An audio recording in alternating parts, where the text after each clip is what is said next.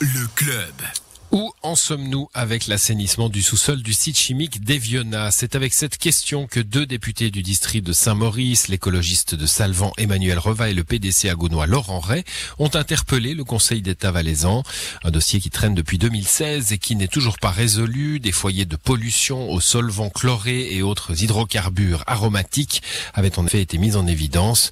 Euh, des polluants qui engendreraient des atteintes significatives à la qualité des eaux souterraines exploitables du secteur. Une dépollution est donc indispensable et on va en parler avec vous, Emmanuel Reva. Bonsoir. Bonsoir. Vous êtes député des Verts au, au Grand Conseil valaisan, vous êtes de Salvan.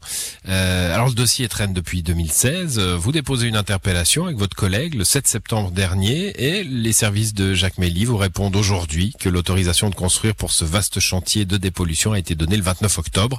C'est une heureuse accélération du temps, c'est c'est ça? Troublant un peu? Alors, je ne sais pas si c'est troublant. En tout cas, euh, la nouvelle, euh, au moins, elle mérite d'être euh, d'être là. Effectivement, la- l'autorisation de construire est, est récente. Euh, y a-t-il un lien de cause à effet entre le dépôt de l'interpellation et puis euh, la- l'accélération que vous, vous citez? Ben, la, la question est ouverte.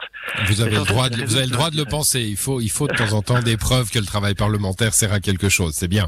Euh, bon, parlons un peu sérieusement de ces foyers de pollution. hein. Ils représentent un, un gros potentiel de pollution, visiblement. Il y a des solvants chlorés, je l'ai dit, des hydrocarbures aromatiques. On ne sait pas trop ce que c'est, mais vous allez peut-être nous le dire. Euh, tout ça est dangereux pour, euh, pour les eaux souterraines et donc les eaux de consommation?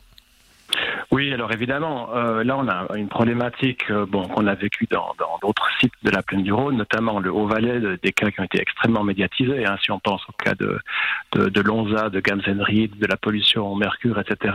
En fait, le problème c'est que tous ces héritages, je dirais, de dépôts industriels euh, qu'on retrouve dans le sol, eh bien, sont en contact avec euh, avec la nappe phréatique. Mhm. Et puis, euh, bah, la nappe phréatique, c'est aussi une source d'eau potable, soit euh, réellement utilisée, soit une source exploitable, ce qui est le cas à Eviona. Donc là, on a un gros, gros problème, un gros enjeu en termes de- d'environnement et de santé humaine, évidemment. Donc exploitable, ça veut dire qu'il pourrait être exploité, mais qu'il ne l'est pas encore. C'est ça? Alors, ça veut dire qu'on est effectivement en, en zone, euh, on parle de, de, de, de zone euh, AU, c'est une zone euh, de, donc de, c'est une site, un site de protection des eaux, car on a des eaux souterraines qui pourraient être exploitées un jour, effectivement, à Mhm. des fins de consommation.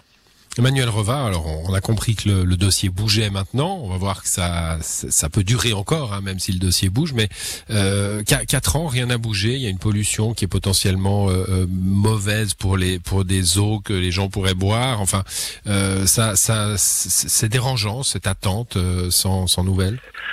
Alors, c'est dérangeant parce que je dirais déjà 4 ans, c'est la partie visible de l'iceberg. Finalement, ça fait très longtemps que cette pollution est là. Euh, la prise de conscience euh, a été euh, progressive, c'est fait par un coup. Après, la, véritable accélération, le coup de semence date de 2016. On a des décisions du canton qui sont quand même très claires. hein. Si on les lit, on a deux, décisions qui totalisent 30 pages et puis qui sont qui décrivent la- la- l'assainissement comme étant urgent et nécessaire. Et puis après, ben oui, le temps passe, les années passent, et puis effectivement, on peut dire c'est trop long.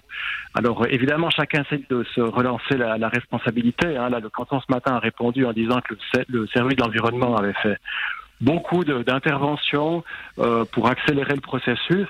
Et puis, on met en cause un peu des, lenteurs administratives ou de procédures à, l'interne de l'entreprise concernée, en fait. Hmm, c'est parce que c'est le rôle et le devoir de l'entreprise que de dépolluer, c'est ça?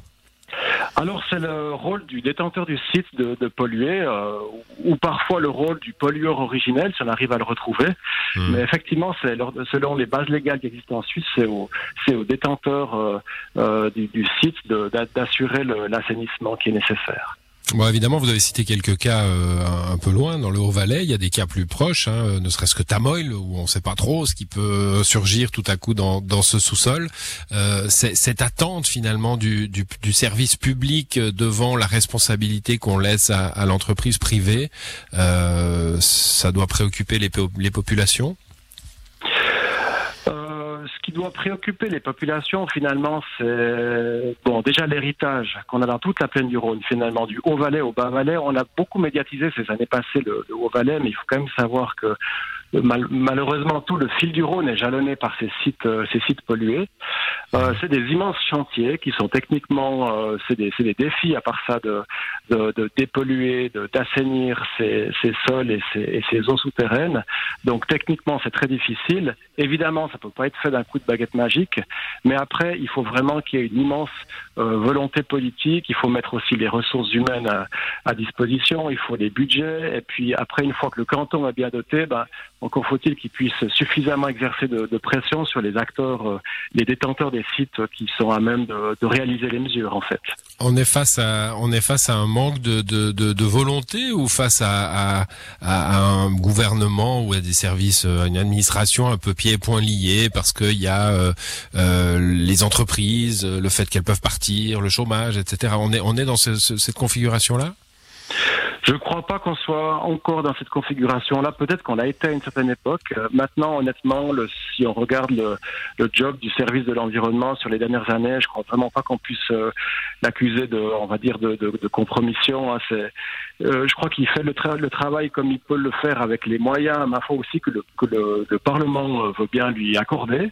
Mmh. Euh, et euh, après, évidemment, les, les, quand, on quand on une entreprise et puis qu'on reçoit des, des, décisions du service de l'environnement, c'est rarement avec le sourire parce que ça nécessite, euh, ça va, ça va impliquer des gros investissements, des grosses dépenses pour réparer en fait tout le, le finalement le mal qui a été fait dans le dans le dans le passé.